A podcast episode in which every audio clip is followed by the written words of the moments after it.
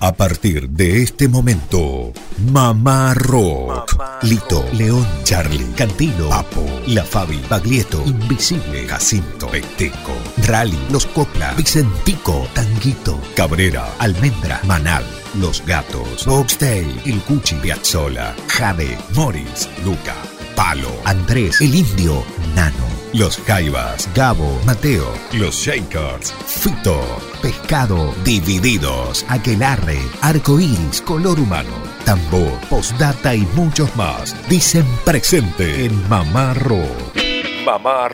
17 años en el aire de Radio Nacional Córdoba. 17 años. Mamá Rockeándote. ¿Qué tal, qué tal? ¿Cómo les va? Muy buenas tardes, país. Esto es Mamá Rock desde Córdoba Capital para 49 emisoras. 14 de septiembre ya de este año 2019. Estamos transitando los días previos al comienzo de la primavera y se nota, se nota ese airecito, ese olorcito a flores Olor a paraíso, por ejemplo. ¿No le parece, Lucas, ese olor que entra por la ventana a esta hora? ¿Cómo le va? Buenas tardes, buen sábado. ¿Qué tal, Germán? ¿Cómo le va? Buenas tardes a usted, a toda la audiencia. Sí, claro, bueno, comienza, ¿no? Esta época del año, el sol ya pega diferente, uno ya se siente diferente y nosotros contentos de estar un sábado más a través de AM870 eh, para las 49, como decía usted, en cada rinconcito de la Argentina, haciéndoles compañía este sábado, la edición País de Mamá Rock. Porque venimos durante la semana, ¿eh? venimos con Mamá Rock de lunes a viernes por AM750 Radio Nacional Córdoba, ya desde hace 17 años. Y este, este día es la frutillita del postre para nosotros, donde, eh, como se dice en el barrio, tiramos toda la carne al asador. Qué rico a esta hora, sobremesa, frutillas con crema. ¿Le gusta como postre? Eh, yo soy más de mm, el flan con dulce de leche. Tiramisú. El tiramisú. Sí. Eh, bueno, o un heladito. Ajá. Pero ¿sabe con qué me conforma a mí también? Membrillo con queso. Membrillo con queso o un cafecito y una rodecia. Apa, eso es mi... Yo en invierno, si tengo eso todos los días, soy un hombre feliz. Bueno, pero en invierno viene la primavera, cambia. Claro, cambia. Bueno, en el verano una ensalada de fruta también viene muy bien. Bueno, Lucio Carnicer, eh, Lucas Fernández y Germán Hidalgo estamos haciendo la producción y también la puesta al aire de este espacio que transita 17 años. Día del cartero, Lucas. Día también del boxeador. Ah, no recordaba que era el del cartero. Bueno, boxeador, claro, el rock le ha cantado mucho a los boxeadores. Así es, no sé por qué, pero es como que el rockero admira mucho a boxeadores y le gusta practicar. Por ejemplo, uno de los que practica boxeo es Edward Smith, de Árbol, que tiene su carrera solista actualmente, por ejemplo. Exacto, y bueno, yo tengo que hacer también referencia al lugar de donde soy oriundo, Winca Renanco, que fue cuna de un gran boxeador, no sé si lo recuerda, Santos Falucho Laciar. Por supuesto que lo recuerdo porque es fanático hincha de talleres de Córdoba, por ejemplo, como para mencionar. Es un tallarín como usted. Sí. Eh, bueno, Falucho que está radicado aquí en Córdoba hace muchísimos años. Un abrazo para él y para su familia. Bueno, con respecto al Día del Boxeador tenemos testimonios de rockeros, pero también hay otros testimonios para compartir con los oyentes. Bueno, Claudia Puyó en visita aquí en Mamá Rock. También vamos a estar eh, recordando una linda charla con el histórico violero de almendra y color humano. Estoy hablando de Edelmiro Molinari. Bueno, Lucio Carnicer está trabajando ahí en su estudio propio, en su búnker, como decimos nosotros, y tiene alguna perlita para presentar de radios. Me parece que es de un locutor conocido de Santa Fe, una radio de Santa Fe. Exactamente, el recordado Vergesio con su programa progresivo en LT10. Bueno, eso tendremos hoy a lo largo de esta hora en Mamá Rock. También llegan mensajes de voz. Hola chicos, mi nombre es Humberto, los estoy escuchando desde Río Ceballos, una tarde gris, bastante fresco afuera. Bueno, preparándome un matecito para hacer una torta. Me encantaron los temas de Piero, qué hermosos que estuvieron, muy lindo disco ese. Bueno, un saludo y me prendo, bueno, lo sigo escuchando desde acá de la serranía. Un abrazo. Sí, hola, buenas tardes, Mamá Rock, habla Héctor, uno de los mellizos que justamente como decían ustedes, cuando llegaba el momento el miedo no es sonso y a correr, porque ir al río a jugar, a bañarse al río, eh, cortar mandarinas a la siesta, eh, qué sé yo, no dejar eh, dormir la siesta a los vecinos, romper con la pelota los vidrios y todo eso era hacer que, que el papá... Mamá Rock, 17 años en el aire, de Nacional Córdoba. Bueno, Germán, también al 351-677-8791, el grupo Mamarroquero de WhatsApp, y en el Facebook nos escriben, como por ejemplo Micaela dice, estoy asombrada con los testimonios de rockeros olvidados que ponen sábado a sábado, y nos manda saludos desde Villa La Angostura. Bueno, gracias, queridos oyentes. Arrancamos con testimonios. Vamos con esta rubia que a nosotros nos encanta como canta. La Jenny Joplin del rock charlando aquí en Mamá Rock. Hola, soy Claudia Puyó y quiero mandar un gran saludo a Mamá Rock. Adentro de uno siempre hay un niño y por eso somos músicos, porque podemos seguir jugando. Claro, claro. los músicos jugamos, es como un montón de gente jugando. Exactamente, yo veo... Algo infantil. Eh, y bueno, eh, en nuestros, nuestros hijos muchas veces aquí lo, lo, hablamos en Mamá Rock. Eh, yo tengo una pequeña de 5, Germán tiene el pequeño de 6, el más chico, Nachito. El 6 y la hermana ya tiene 16. Y Otra etapa. Claro, cuando ellos cantan uno se da cuenta que en realidad están jugando. Y es que igual uno se acompaña. Yo cuando era chica cantaba y me acompañaba a mí misma cuando me sentía sola. Algo así. Los niños creo que cantan para acompañarse, además de haber escuchado cosas que repiten de, no sé, de la radio, de la TV, ¿no? Ahora. O el mismo jardín. Yo me acuerdo que también cantaba para acompañarme. Cuando viajaba en el colectivo, iba al colegio, cantaba. Es algo que no... Me di cuenta porque más de una persona me dijo, ¿por qué cantas? Sí. Yo digo, ¿estoy cantando? ¿Estoy cantando? Y no me daba cuenta. Y ante el miedo también cantan ante el miedo, como yo una vez paré un chorro cantando, aunque vos no lo creas. Iba, estaba en Mar del Plata. Con Tito Fargo en esa época, yo tenía 26 años y mira, hablando del Chango Farías Gómez, en esa época estaban los cuatro MPA, estaban el mono, Jacinto, Peteco y Peteco, no, y el Chango. Ah, y el Chango, bien. El Chango, Jacinto Piedra, Mono Cerralde. El mono. Bueno, y siempre nos juntábamos, era justo en esa época. Sí. Y en un momento vienen, vienen como, era de noche, yo venía con Fargo en una camioneta. Y paramos y, y se salen dos tipos así como yo dije, estos tipos me vienen a robar. Yo tenía una revista en la mano, ¿no? Y empecé a pegarle a la revista y a cantar Get Back. Uh. Era las 3 de la mañana. A los gritos. Get Back, you Pero, ¿viste? Muy fuerte. Y los tipos empezaron a retroceder, ¿me lo crees? Fue porque lo vi, porque aparte eh, Tito no los vio, él estaba bajando y yo vi cómo venían. Dije, uh, esto no viene a Lo estabas como delatando, quizás. Fue muy raro. Y claro, había mucho silencio, no, se escuchaba nada, se escuchaban solamente yo cantando que muy fuerte. Sí. Y pegándole con la revista así en la mano, ¿no? Se fueron. ¿Y arrancaste desde el estribillo o del no, comienzo? sí, ah. arranqué del estribillo. y sí, sí, sí, sí.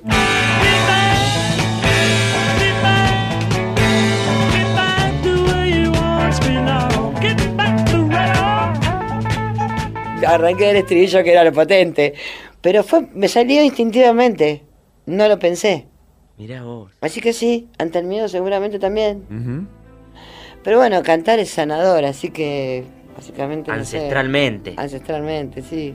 Y uno también puede eh, expresar muchas cosas. Todo. El dolor, la falta. Sí, exactamente. Sanador por eso también. Y sí, yo creo que cualquier tipo de expresión física, pero me parece que cantar, más que tocar, tocar también, el piano, la guitarra, ¿no? Los instrumentos, pero la voz es, sos vos. Claro. Es la voz que tenés vos cuando hablas, la voz con la que... Cada persona tiene una voz única. Exactamente. Somos todos diferentes.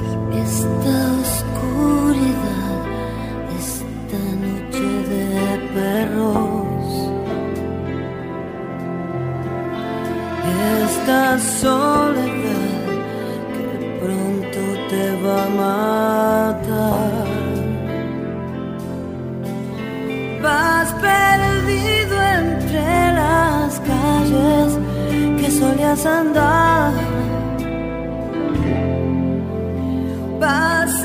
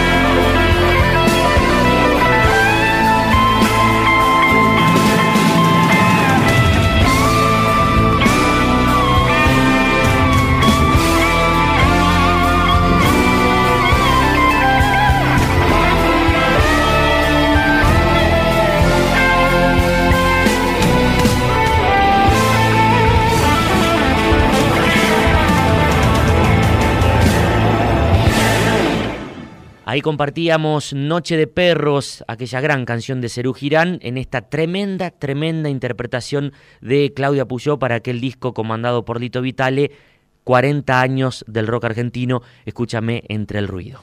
Continuamos con más Mamá Rock. Lucas, decíamos que hoy es el día del boxeador. Sí. Y muchos artistas de este género del rock le han cantado a diferentes figuras del boxeo. Por ejemplo, creo que el más homenajeado es Ringo Bonavena, que este próximo 25 de septiembre se cumplen ya 77 años de su natalicio, que lamentablemente murió muy joven, a los 33 años, en Estados Unidos, en el año 76. Bueno, y creo que tenemos dos artistas de nuestro género, dos bandas importantes, una es Masacre y la otra es las pastillas del abuelo sí. han tomado la imagen de Ringo Bonavena.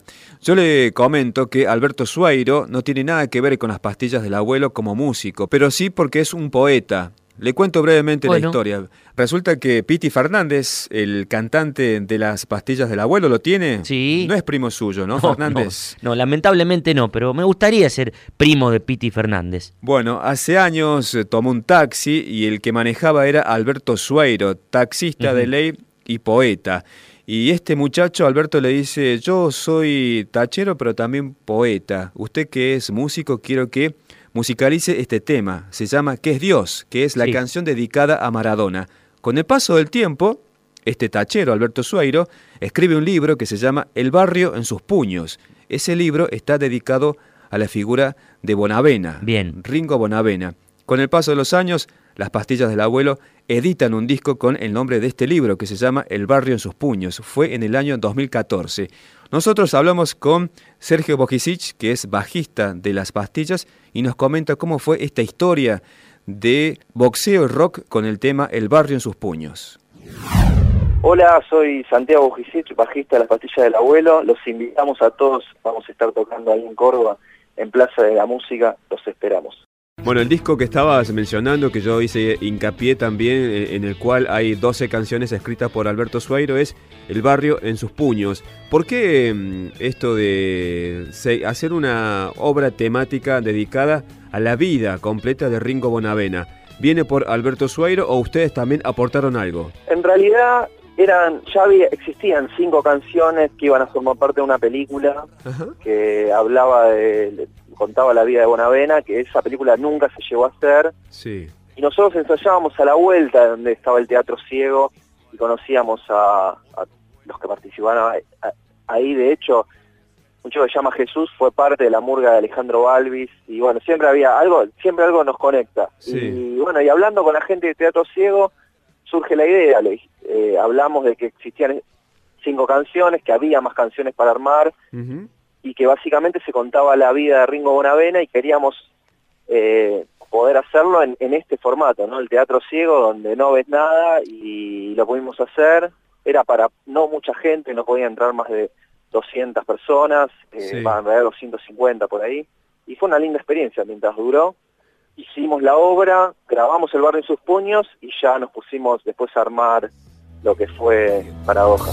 Me contó un amigo mi abuelito Paco esta gran historia que ahora les relato. Río sentenciado, perpetuas cadenas, azabaches aguas de Mansi la pena, donde al sur se abrazan. Pompeya y la quema allí donde soplan huracanes sanos, llegan de Boedo, ciclones hermanos, códigos de barrio, perpetuas cadenas, azabaches aguas de Mansi la pena, donde al sur se abrazan Pompeya y la quema. Bueno, Lucas, otro músico que admira la figura de Ringo Bonavena es Wallace, el carismático Wallace, que es el cantante de Masacre. Bueno, otra banda que le dedica un disco entero, porque si usted me dice que las pastillas se lo dedicaron a ese boxeador, aquí, bueno, también va para Ringo el disco de Masacre. Y Wallace comenta al respecto por qué eligieron a este boxeador. Ringo, ¿es un homenaje a Ringo Bonavena o cuál fue el fin del nombre de este trabajo discográfico? Homenaje a, qué sé yo, eh, eh, eh, es un homenaje a, los ídolos populares este, con rasgos humanos, con debilidades, como hablábamos de Chano hace un rato. Claro. Bueno, es un, un, homenaje a que todos tenemos nuestros lados más débiles y, bueno, nos gustó mostrarlo con la figura de Ringo Bonavena, el, el deportista antideportista sí, y demás. No, no, no, nos gustó. ¿viste? Yeah.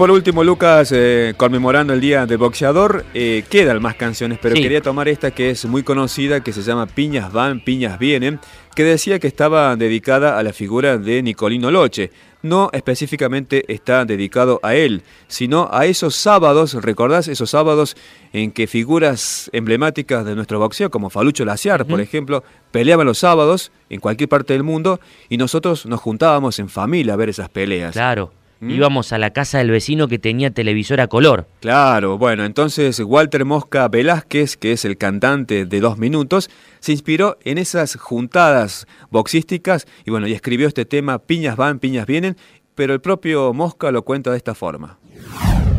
Hola, soy el Mosca de Dos Minutos, el cantor de la orquesta, y estamos hablando con los muchachos acá en Córdoba. Hablando de discos y canciones, eh, te quería preguntar por Volvió la Alegría Vieja. Segundo eh, disco, después de Valentín Encina, 94, salió 95. 95. Hay un tema que se difundió muchísimo, que es Piñas van, piñas vienen. Piñas van, piñas vienen. Ah, sí. ¿A quién está dedicada? No, en realidad está dedicado a todos los campeones argentinos de boxeo. Ajá. Pero el flash que yo tenía de pequeño un mosca pequeño, era de cuando peleaba Galíndez, Monzón o... O, Nicolino. O, o, Nicolino también. Sí. Yo, bueno, sí, tengo ese, flash de... En familia siempre fue... Nunca nadie practicó el boxeo. Sí. Pero la onda cuando peleaba un argentino por una corona mundial o defendía, ni casi hubo un hecatombe. Era pizza, eh, mucho pucho y tensión, y yo era pendejo y miraba más o menos. Y eso estuvo, era algo como, era como un mundial de fútbol, pero eh, ¿se entiende lo que digo? Sí, sí, mira. Era, tensión, claro, mi familia tenía una afición al box sin ser boxeadores, pero claro. las Sí, sí, sí. yo era chico, no sé qué, vendería en ese momento la pantalla de televisión, pero era, sí. Y por eso me salió de grande algo natural, ¿no? Piñas van, piñas vienen. Mira, entiendo el tema, yo soy recontra futbolero, ¿no? Fanático del fútbol. Pero... No, yo soy fútbol. Bueno, pero yo recuerdo de niño también el tema de las peleas era más o menos como estabas detallando, ¿no? Un rito esto de juntarse, comprar algo para comer, para tomar. Y yo me acuerdo que en mi casa seguíamos mucho las peleas de Falucho Laciar porque es cordobés. Falucho Laciar, ese lo retengo. Claro, es de Carlos Paz, acá de Córdoba. Ah, mira. Campeón del mundo, peso mosca. Sí, Laciar. Sí. Bueno, y en casa teníamos esa, esa secuencia de que y nadie boxeaba, pero era primera televisión que peleaba, bueno, o jugaba de local o de visitante y era Itacituk, yo era pendejo y así crecí y mucho humo, esas cosas, así que se fumaban sus puchos, comíamos pizza, tomábamos, bah, tomaban cerveza, Sí. se tomaba Coca-Cola, así, y quedamos, uh, las peleas de Galiente creo que son las que más recuerdo en mi cerebro, Sí. en el impacto visual y carnicera, ¿no? Claro, sí, sí, sí, sin duda.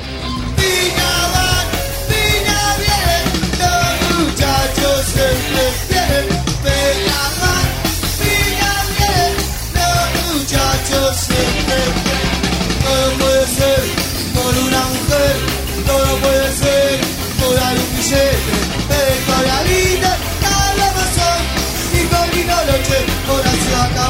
Compartíamos el tema Piñas van, piñas vienen a cargo de dos minutos y antes el testimonio de Walter Mosca Velázquez hablando acerca de la génesis de esta canción.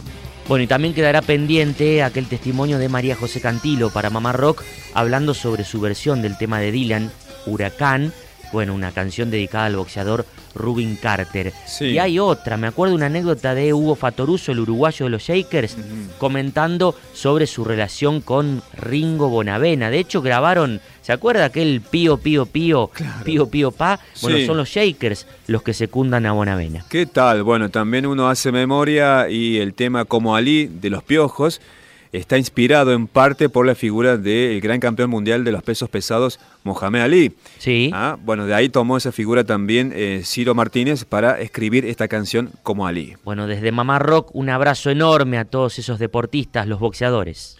Desde Radio Nacional Córdoba y para todo el país, estás escuchando Mamá Rock, programa conducido por Germán Hidalgo, Lucas Fernández y Lucio Carnicer.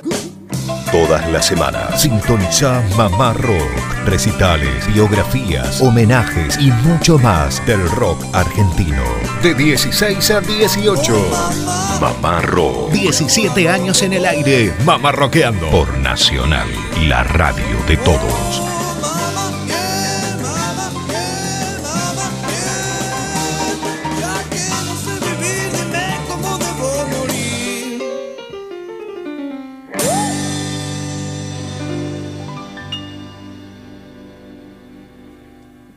Arrancamos con esta segunda parte de Mamá Rock. Recuerden para todo el país, los sábados en este horario, la edición País, la más federal de Mamá Rock, a través de AM870, Radio Nacional Argentina, por las 49 emisoras de Radio Nacional Argentina. Y mire desde dónde nos escucha Martín. Germán, desde Sierra de la Ventana, eh, dice que está escuchando mientras ensilla sus caballos para ir a recorrer el campo y pide algo, eh, a ver si tenemos, pide algo de Ricardo Iorio de su disco de tangos y milongas. Bueno, un abrazo grande Martín, eh, ya traeremos algo y qué lindo saber que estás ahí en Sierra de la Ventana escuchando Mamá Rock. Bueno, mm, chequeaba acá las diferentes emisoras que tenemos, son muchas, 49, de, desde Sunchales. eh, ¿A través de qué radio nacional nos escucharán? Supongo que a través de Santa Fe. Claro. LRA 14. Seguro. Mm, Porque Mayra Guzmán solicita un tema de Ana Cruza, nos felicita por el programa y dice que todos los sábados está enganchada con Mamá Rock. Desde Sunchales. Bueno, Santa Fe aprovechamos y nos quedamos ahí porque Lucio eh, nos va a convidar desde su estudio, ¿lo ve ahí que está trabajando? Tomando mate. Siempre sí. lo sorprendemos. Bueno, ¿qué traes, Lucio? ¿Qué tal, Germán, Lucas, estimados oyentes de Mamá Rock?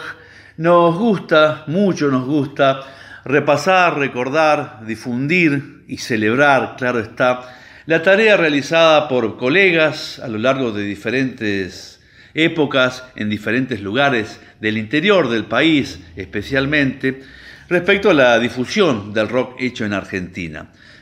Desde los años 60, desde la mitad de esa década, en la ciudad de Santa Fe, Enzo Vergesio, a través de la radio universitaria de la capital provincial, AM 1020, Radio Universidad Nacional del Litoral, puso al aire el programa Progresivo, un reconocimiento a los solistas, a las bandas, especialmente del rock hecho en Argentina, en el mundo también, de esa época, y poniendo también a consideración la relación con lo que socialmente se daba en años tan, tan duros, tan difíciles en nuestro país. El rock era marginado, el rock no estaba de moda y había difusores como Enzo Vergesio que realmente cubrieron ese espacio tan, tan importante.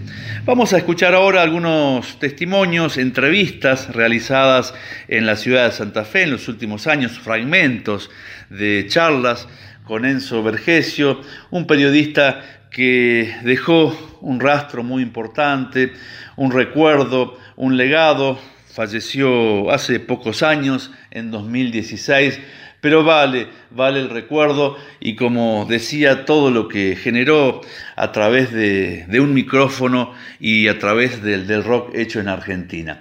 Vamos a escuchar enseguida cuál presentación, una composición de Led Zeppelin que oficiaba de apertura, de progresivo, Vamos a escuchar también testimonios increíbles de otras épocas respecto a la función, al lugar, al papel que cumplía la radio para, para, mucha audiencia y hacia el final la música estará presente a través de una gran formación musical, un tremendo grupo de la ciudad de Santa Fe llamado Virgen, Virgen con M al final. Bueno, que disfruten y aquellos que puedan recordar esos años seguramente estarán muy, muy movidos y vale también como conocimiento, como difusión dentro de la historia de la radiofonía argentina. Que tengan un excelente fin de semana.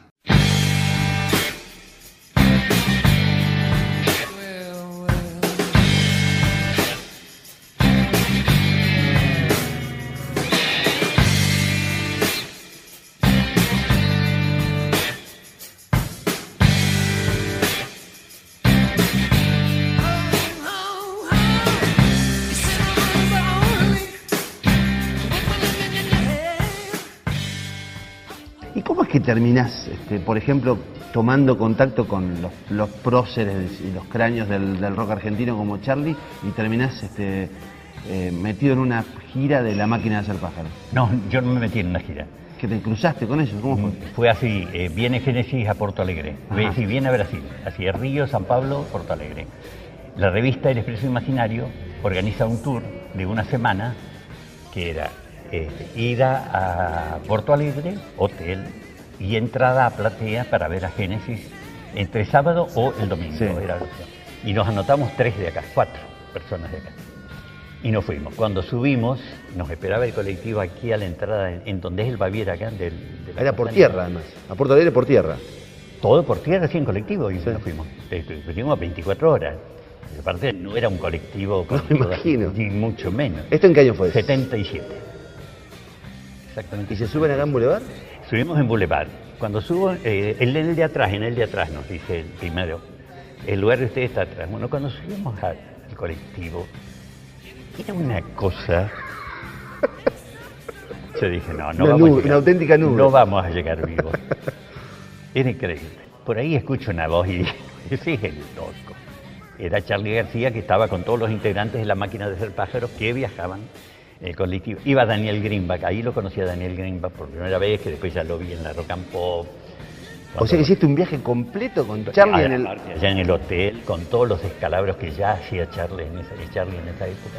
Cuando quiero recordarlo a Charlie, lo recuerdo así, ¿no? Esas cosas, porque después de verlo el otro día en el escenario de Tucumán, yo dije, no, eso no es ni mucho menos lo que yo aprendí a, a venerar realmente como músico y como tipo. A veces la locura es, es un poco más real, ¿no? Que, que una cosa tan ficticia como esta cosa robótica que es ahora. No, no, me pone muy mal. no puedo ver. ¿Tenés melancolía del, auténtico rock and roll, digamos, como Pomelo? Sí, sí, de aquella época sí, muchísimo. De aquella época muchísimo, sí. De, de los recitales que íbamos aquí en Santa Fe, que éramos los, mismos de siempre, además. Sí, 200 habremos sido en general los que íbamos a todos los recitales, pero íbamos a todo. escuchábamos a, los- la gente de Mía que venía con una onda muy distinta y escuchábamos eh, a lo más, al rock más pesado de aquellos, de aquellos días. era, era- teníamos una amplitud total en cuanto a que la cosa era ir a un recital.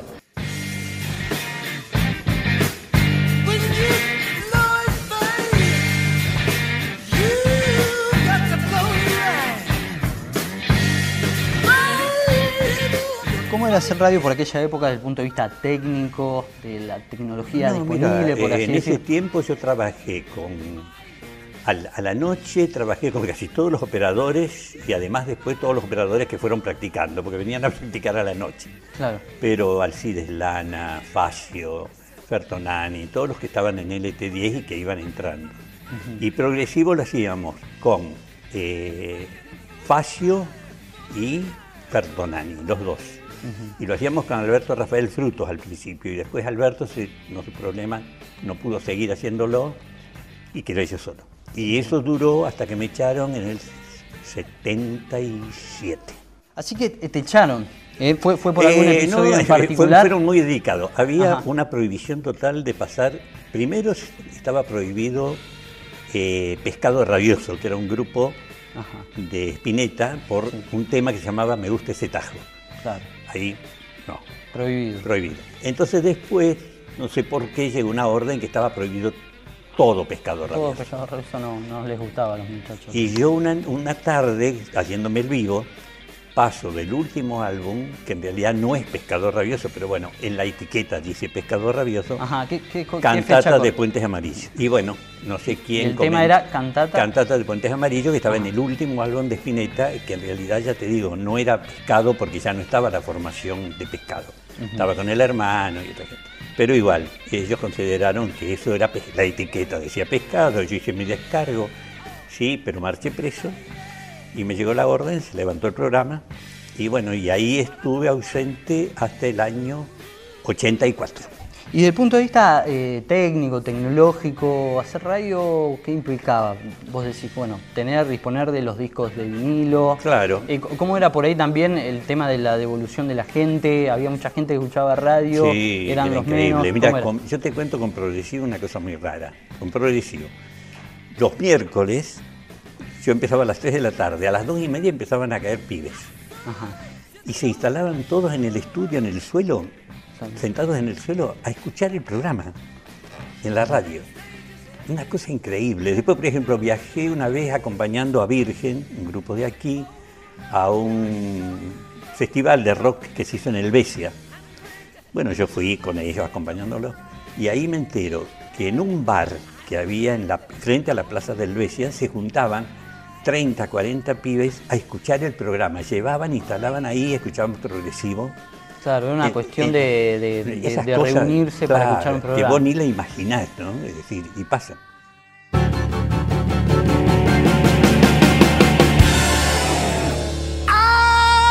asesinos que dejen las historias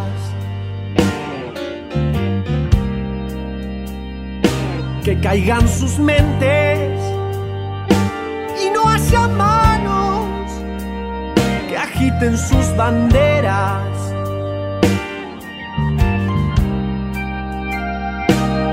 que son ustedes quienes cansaron la tierra de arañar la piel ajena.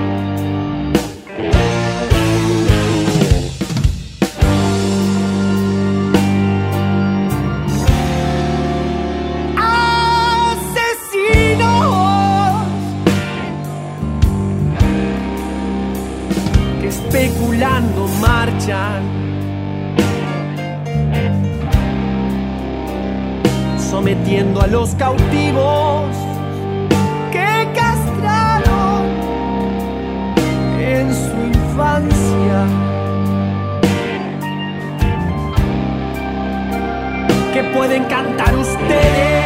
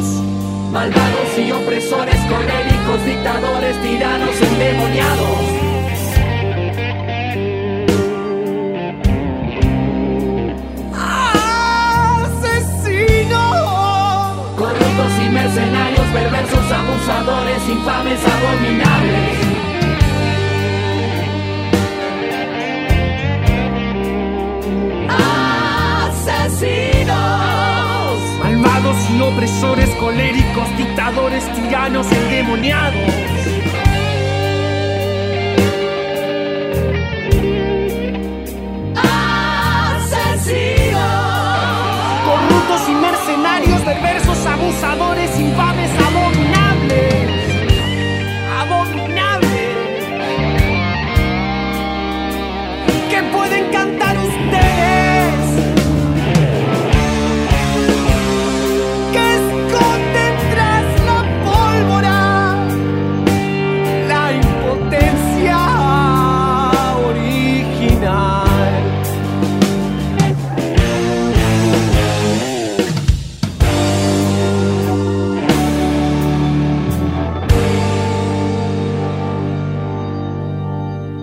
Bueno, hermoso este segmento, recordando a un colega ahí desde provincia de Santa Fe, desde LT10, Vergesio su apellido, y de la mano de Lucio Carnicer pudimos hurgar un poquito y bucear en cómo se hacía radio por aquel entonces y en estas anécdotas eh, de un colega santafesino. ¿Cómo le fue en Mendoza, Lucas? Estuvo el sábado pasado. Para que comente brevemente a los oyentes, estuvo visitando Radio Nacional Mendoza también. Exactamente, bueno, un abrazo grande para todos los colegas y toda la gente linda que nos recibió en la sala Chalo Tulián del complejo Le Parc, en el marco de la Feria del Libro, donde fuimos con el Concierto del Aire, este libro que he escrito con Miguel Ángel Dente, bueno, con Mamá Rock como plataforma de investigación. A propósito, estaré en un rato nada más en la biblioteca de Cosquín presentando el libro, eh, también junto a Jorge Casparian y su libro Luisito. ¿Qué tal? Bueno, la gira interminable ya. Sí, bueno, yo creo que le este queda, año. le queda poco hilo en el carretel, pero bueno, iremos hasta donde dé. Bueno, un mensaje más. eh,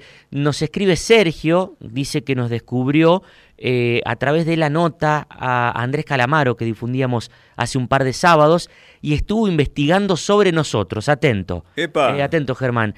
Dice que se asombró Sergio al Sí. saber que hacemos un programa desde Córdoba eh, con tantos años de antigüedad. Él nos escucha desde Tierra del Fuego, vaya a saber eh, a través de qué emisora. Bueno, abrazo grande Sergio y qué placer saber que te has sumado a esta familia mamarroquera. ¿Y cómo hace para investigar? ¿A dónde se metió? ¿Dónde hay información nuestra? En el Facebook, bueno, aparentemente. será, será el Facebook, claro que sí. Ah, en la biografía del Facebook. Bueno, propósito, nos puede escuchar, puede escuchar los programas de Mamá Rock de los días sábados a través de Spotify. Están colgados ahí todos los episodios desde febrero del 2017 a la actualidad. Bueno, Lucas, continuamos con más Mamá Rock. Estamos casi cerrando esta emisión de sábados a partir de la hora 16. Hacemos un viaje en el tiempo, Lucas, porque Mamá Rock estuvo presente en un camarín en una previa de un recital de Edelmiro Molinari acá en Capital. Y usted lo entrevistó. Bueno, se acaba de bajar del escenario del Miro Molinari, acá en el aula magna de la Facultad de Derecho de la ciudad de Córdoba.